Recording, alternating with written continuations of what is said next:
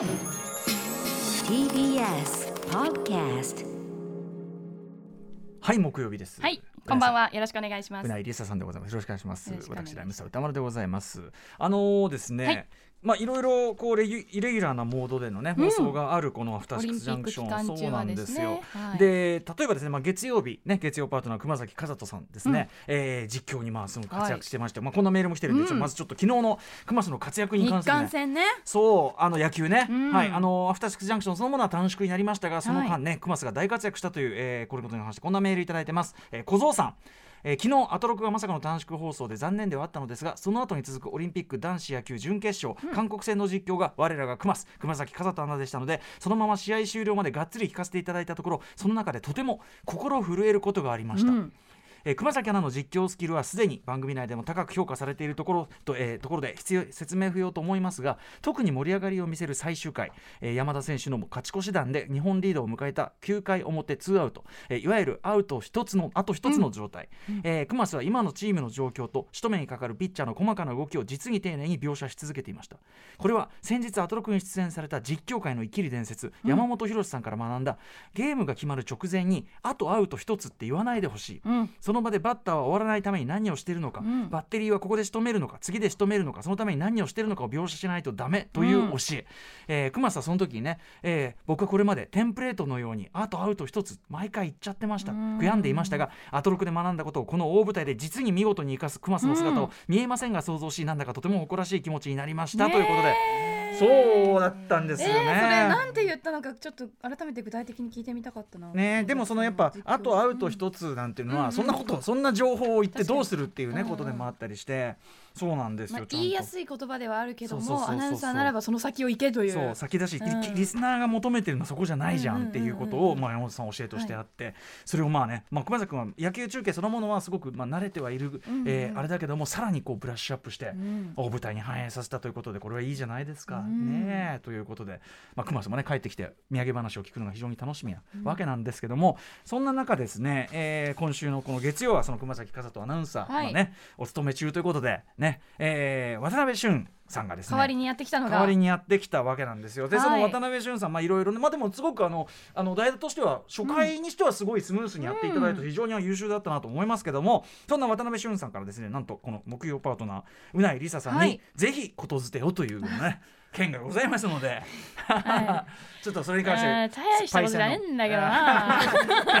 なんだあいつなんだよシックスジャンクション.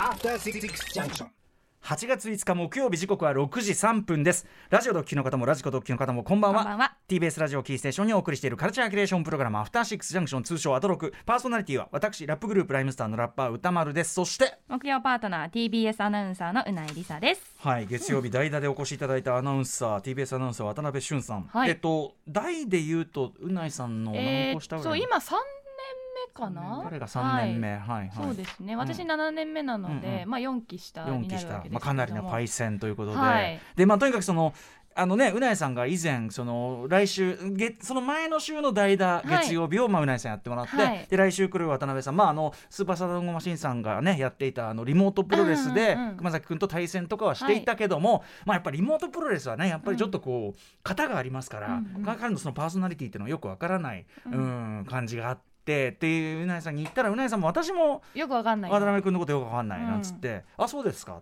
まあそこ聞き流してたんですけど、うんまあ鍋俊さん来たらですね、はいそこに関してず結構ずっねと。なんか傷ついちゃったみたいで申し訳ないなって。ああそうですかうない先うん輩そこ覚えてないですか、ああそううんかずーっと言ってて、まあ、何かっていうとさ彼の方は初めてうないさんと話した時の会話はいを非常に一語一句詳しくねえ。記憶してるし、はい彼からすると非常に濃い会話だよ記憶力いいよな。うんん？記憶力がいい記ですね。憶力あのまあ要はアナウンス室で彼がなんかこうね作業している。新人の作業をしている時に、時に横に今うないさんがいらっしゃって「はい。おいちょいちょい」と。あそこのものそこのもの。えまあでも渡辺君名前分かってたんですか？もちろんもちろん。あ新人の。あそこのそこのそこのもの。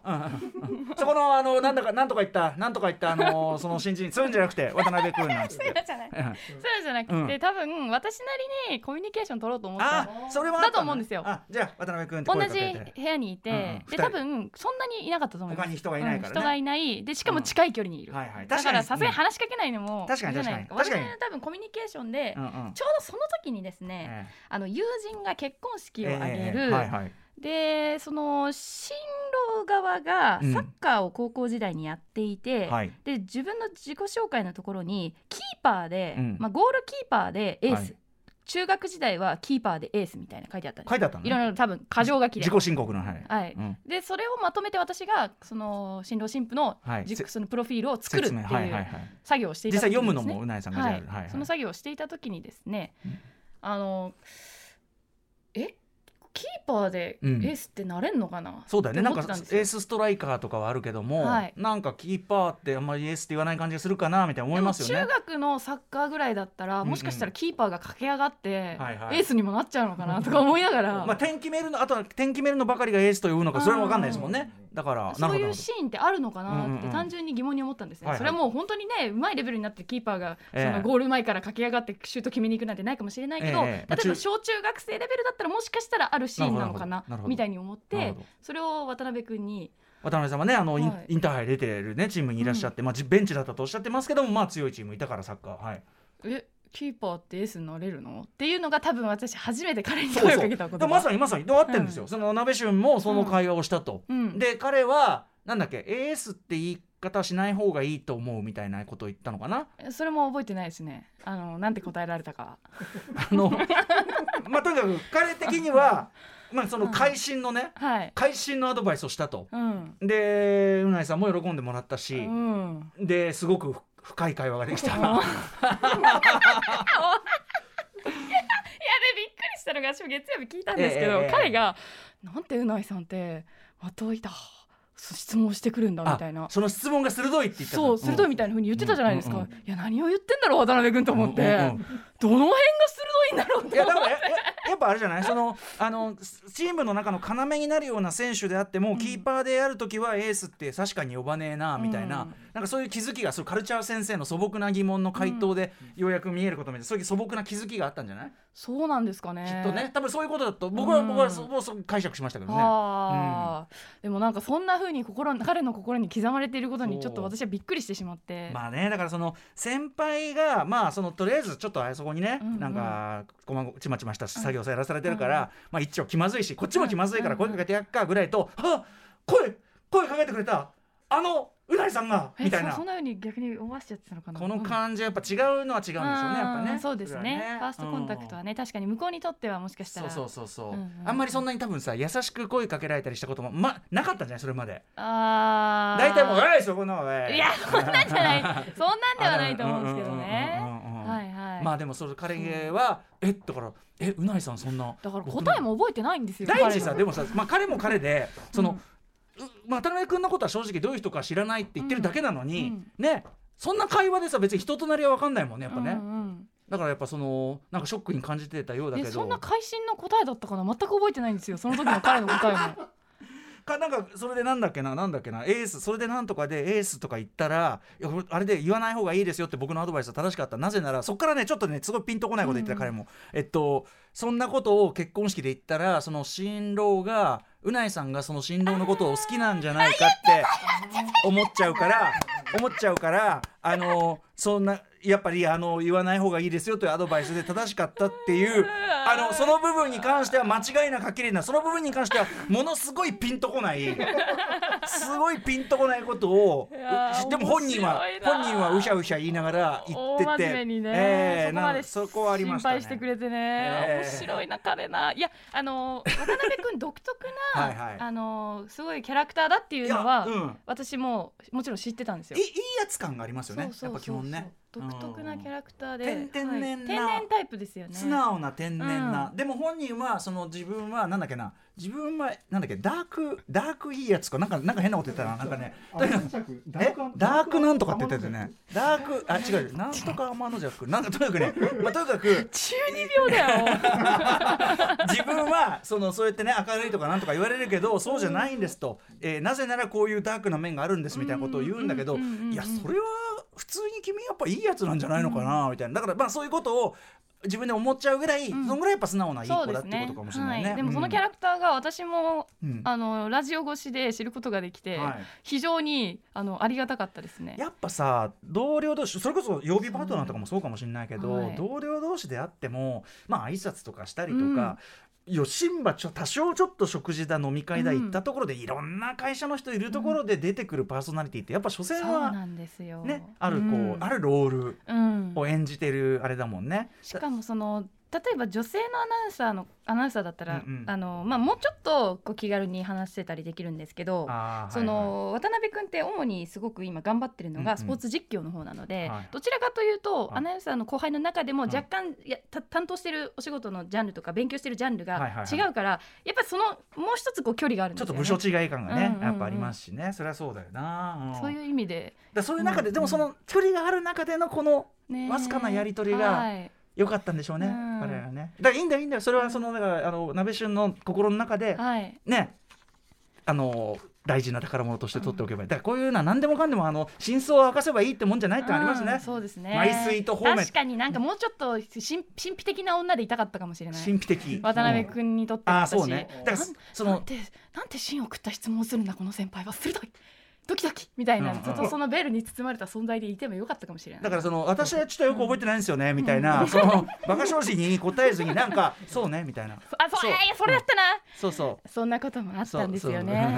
そうんくらいでよかった。ちょっとちょっと盛るぐらいのその時のうん。渡辺君はかなんか言ってね。あの必ずしもそれ全然あのそんなこと思ってなくてもその時の渡辺君あそうでしたっけ？自僕みたいな感じで喜ぶかもしれないから、あーちょっと失そんぐらいのよいしょはしといた方が。うん。ねえ。いやでもことほど採用にこうまず面白いなと思うのはその記憶がその当事者同士でやっぱりうん。全然ね、本当ですね。場面の解釈が違うっていうのは面白いし、うん。あとやっぱそのラジオを通すとその人の人となりが分かっちゃうというのがやっぱりね。やっぱりテレビじゃなかなかね伝わってこないですよね、どうしてもあくまで情報を伝達する仕事が多いから。あとテレビはやっぱりこういうさ今みた話してるみたいに、うんうん。フリーでねこう時間をさ、うん。しかも生でもらって、うんうん。その時思いついたことを言うなんて場は実際のところいくらフリートークに見えてもそうはないじゃない。ですよね。ね段取り決まってるし。カメラで撮られるってやっぱりそれだけで生放送じゃなくても変わりますよね、確かに。そのその時点であるだからさっきから言ってるロールを演じるモードに入っちゃうよね、うんそれはね、うんうん。うん絶対ね。そうだ。僕だってそれはそうですよ。やっぱその MX あんなバラ色ダンデみたいなねもう楽器放送みたいな番組でも、うん。あんまり感じないですけどね、はい。いやいやだバラダンなのだと。いやでもやっぱりその、さサングラス僕もモニター越しにさ、うんうん。そのスキンヘッドにサングラスでスーツ着た男が見えるとやっぱそのあの男として振る舞おうとしますあー、ええ。自分が今こう映ってるんだ。そうそうそう。かか。で今は別別に今どう見えてるみたいライムな自意識は。スターの歌丸っていうそっか役割をだ多少ちょっとこうなんか毒気のあること言ってみようかなとか、うんうんうん。うんちょっと混ぜっ返してみようかなってなるんですけど今もうむもう無ですからね。魂が。魂がここにふわふわと浮いているだけですからね、うんああこれやっぱラジオの。ラジオの良さですねだから私もだからその3時間やっただけでやっぱ鍋俊さんとしてちょっと分かった気がします。し、私も聞いてて分かかりました本当に。話しかけてあげてくださいいやほん、うん、はいごめんね覚えてなくてつって。なんて答えたんだっけあの時って。なんだっけっつってね、うん、いやいやいいじゃないです。まあこれをきっかけにね話の機会にもなりますからね,、はいそうね。うんそんな感じでございますよ、うん。まあ僕もでもちょいちょいあの後輩とかいろんな人からあの、まあ、僕四郎さんでね後輩に、うん四郎さんがあの時ああいうこと言ってくれてるの大体いいこと言ってくれるんだよね。全然覚えてない。いやーっつってもう僕はもう四郎さんのあの一言でそうあの一言でやめずにラップ続けてますみたいな。あえなんつった？なんつった？っつってなんとかな。ん でなんなんとかなんとかっあーへえ全然覚えてない。ー 歌丸さんもそこなんつった？なんつった？ってじゃあ聞いちゃダメなんですね。いやまあねそうでしょ？そううん。あのあとあとその あのし四郎さんの言葉であのここまで続けてこられましたみたいなことを後輩言うと責任取れないからねいやいやいや俺そんな俺の言葉でとか言わないでくれるそんなの。そこまで。そんなお前がお前がさお前が選んだんだからさ。お前の人生お前の自己責任だからさ俺の言ったことみたいなさみたいな。あの時に言ったことは今の自分じゃないからみたいな。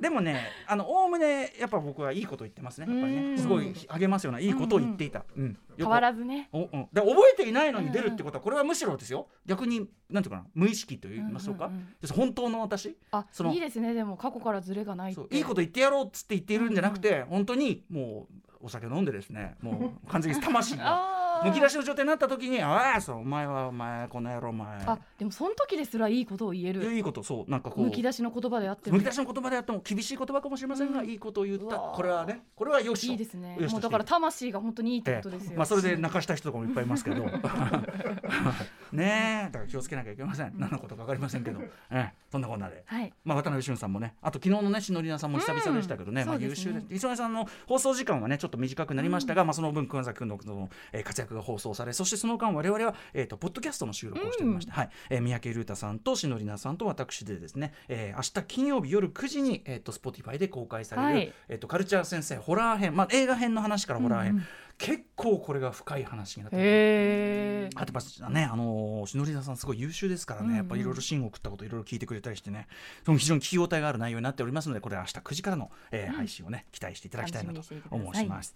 あと最近うなえさんどんなことしてるんですか、えー、どんなことしてるんでしたっけね、僕最近ゲームであれやってるんですよ。原原神？ねあの原原神っていうのは原神のスマートフォン向けのあ RPG はい。アプリですよね。僕スマホじゃなくて、まあ、要するにあ PS5 で。PS でも、はいあいろんなところで出てんだ、はいはい。PS5 でやってるんですけど、まあ言っちゃえば中国産のねでね。中国産なんだけど、まあ、もう絵とかあとまあそうんうん。の豪華な日本の声優陣があっていわゆるまあはい。日本のこうアニメ的なというのかなそういう絵柄で、まあ、ゲーム性そのものはもう完全にブレス・オブ・ワイルドなんですけど、はい。あのゼルダの。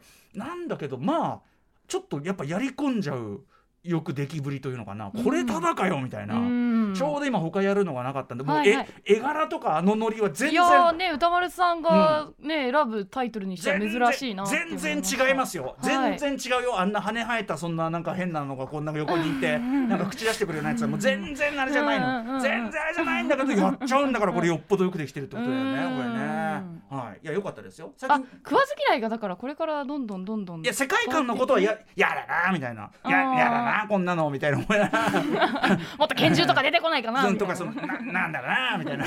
だかなと思いながらやってますけど。えうなやさん最近何やったの？私あのプレイステーション5のフリープレイでリリース、7月中にリリースされていた「アップレイグテイルイノセンス」をはい。ちょうど一昨日ぐらいに全クリしまして、ああそうですか一周しました。いかがでしたか？いやーそうですね。あの序盤は本当に暗黒時代って言われたヨーロッパが舞台で、ペストの怖さとか、それこそその異端審問者っていう、その宗教裁判を行ってくえるえやつらから逃げるっていう、すごく当時の様子を知ることができるリアリティのあるゲームだったんですけど、え途中からどんどんファンタジーダークファンタジーっあぽくなっていって。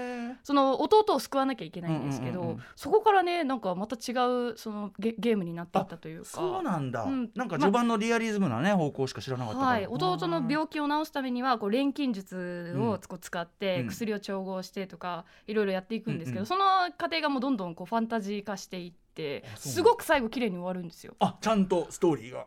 でもこれで続編出るっていう確か3部作って言われてへてで今のが1部作目で来年2つ目が出るんですよね、レクイエムだったかな、うんうん。どうやって話続けていくんだろうっていうまあでもそれはさ例えばね、はい。ラストオブアス2ねだあまあってやっぱりまさかの続け方があったわけだから。確かにそうですね。あうん。でもでも本当にラスアスっぽくって、うんうん。ラスト・オブ・アスって例えばこう布とか紐とか、はい。あの手に入れたら武器作ったりできるじゃないですか、全く同じなんですよ。ああるある、うんうんうん。いろんなこう材料を拾って、はいはいはい。あのデスクみたいなところうんうんうん。でどんどんどんどんああ作業強化していく。作業だ。から全くラスアスとシステムも似ていて、ただラスト・オブ・アスよりさらにこう攻撃を、うん。あの抜かれたもはい。う完全ステルス、はいはい。もう気づかれたら即死なので、隠れながら敵を倒すっていうせいぜいパチンコ程度っておっしゃってましたもんね。もうステルスに特化してるんだけどラスト・オブ・アス好きな人は、うん。えさらにそのヨーロッパの雰囲気が好きな人は絶対好きだと思います。じゃあちょっと原神はねあのとにかくあの絵とか世界観は全然好みじゃないんで、うんうんうん。ゲームとしては面白いんですけどやります。いや、はい。本当に面白かったので、ぜひぜひラプラス好きな人グステイルね。はい。プレイグテイルおすすプレイグテイルがめです。してましたプレイグステイルしてました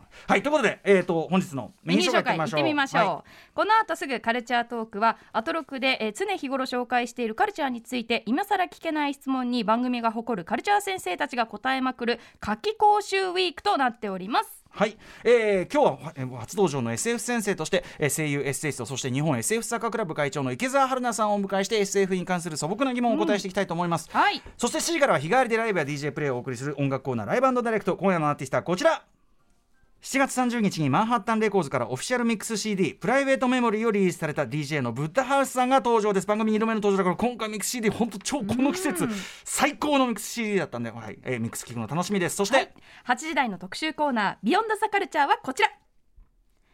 ラジオドラマ「風立ちぬ」放送当日記念。アナウンサーと演技特集フィーチャリング深作健太さんはい、えー、昨年8月うないりささん主演のラジオドラマ「青空」に続きまして、えー今夜10時から、えーなんと山本貴明アナウンサー金曜パートナー山本貴明さんが、えー主演されました日農研プレゼンツラジオドラマ「風立ちぬ」の前編が放送されます。はいアナウンサーが声の演技に挑戦するという一連のこの試み。そこには一体どんな難しさがあるのでしょうか。またその違いを通じて見えてくる演技やアナウンスの本質とは一体何なんでしょうか。ね、青空でうないさんも演技開眼された中でですね、はい、えーちょっとね非常に興味深い山本さんもだからダブル主演ですよ今日はね。うん。二人揃って。はい、えーそこで今夜はですねラジオドラマ風立ちぬの演出を担当されました映画監督で演出家の深作健太さんをお招きしてアナウンサーと演技についてお話伺っていきたいと思います、ということで今日は主演,、えっと、主演をねされています金曜パートナー山本貴明アナも緊急参戦。イエーイ。だから去年の主役と今年の主役が両方だ揃い踏みになってる言われると恥ずかしいな。いやいやいやいやいや。でもねうないさんも非常に素晴らしい演技だったわけです、はい。ポジションとしてしっかりと、うん。まあ、2人がだからその、えー、とアナウンサーと演技、まあ、やってきたその生徒としてその演出先生に質問していくといういわばカルチャー先生番外編、はい。えーお送りしたいと思っております。はい番組への感想や質問などリアルタイムでお待ちしております。アドレスは歌丸アットマーク tbs.co.jp 歌丸アットマーク tbs.co.jp まで。読まれた方全員に番組ステッカーを差し上げます。また番組では各種 SNS も稼働中です。それぞれの用途に合わせてフォローしてください。ツイッターではリアルタイムで情報発信。LINE は毎日放送前に番組の予告が届くようになっております。そしてインスタグラムでは TikTok アーティスト影井ひなさんに教えていただいたリールという機能も今日こそはきっと稼働させてくれるのでは方使い方分かったんでしょうか？全然稼働していないと思うのだが。あすごい首をひねっている。手が足りない？スタッフの手が足り一ない？度首をひねっている。こんなことってあるのか？あれだけ？やりますって言ったのに全然続いていそないんな難気がするしいののだがかしら？はい、えー、そんな感じそれではアフターシックスジャンクション行ってみよう Station. After Six Junction.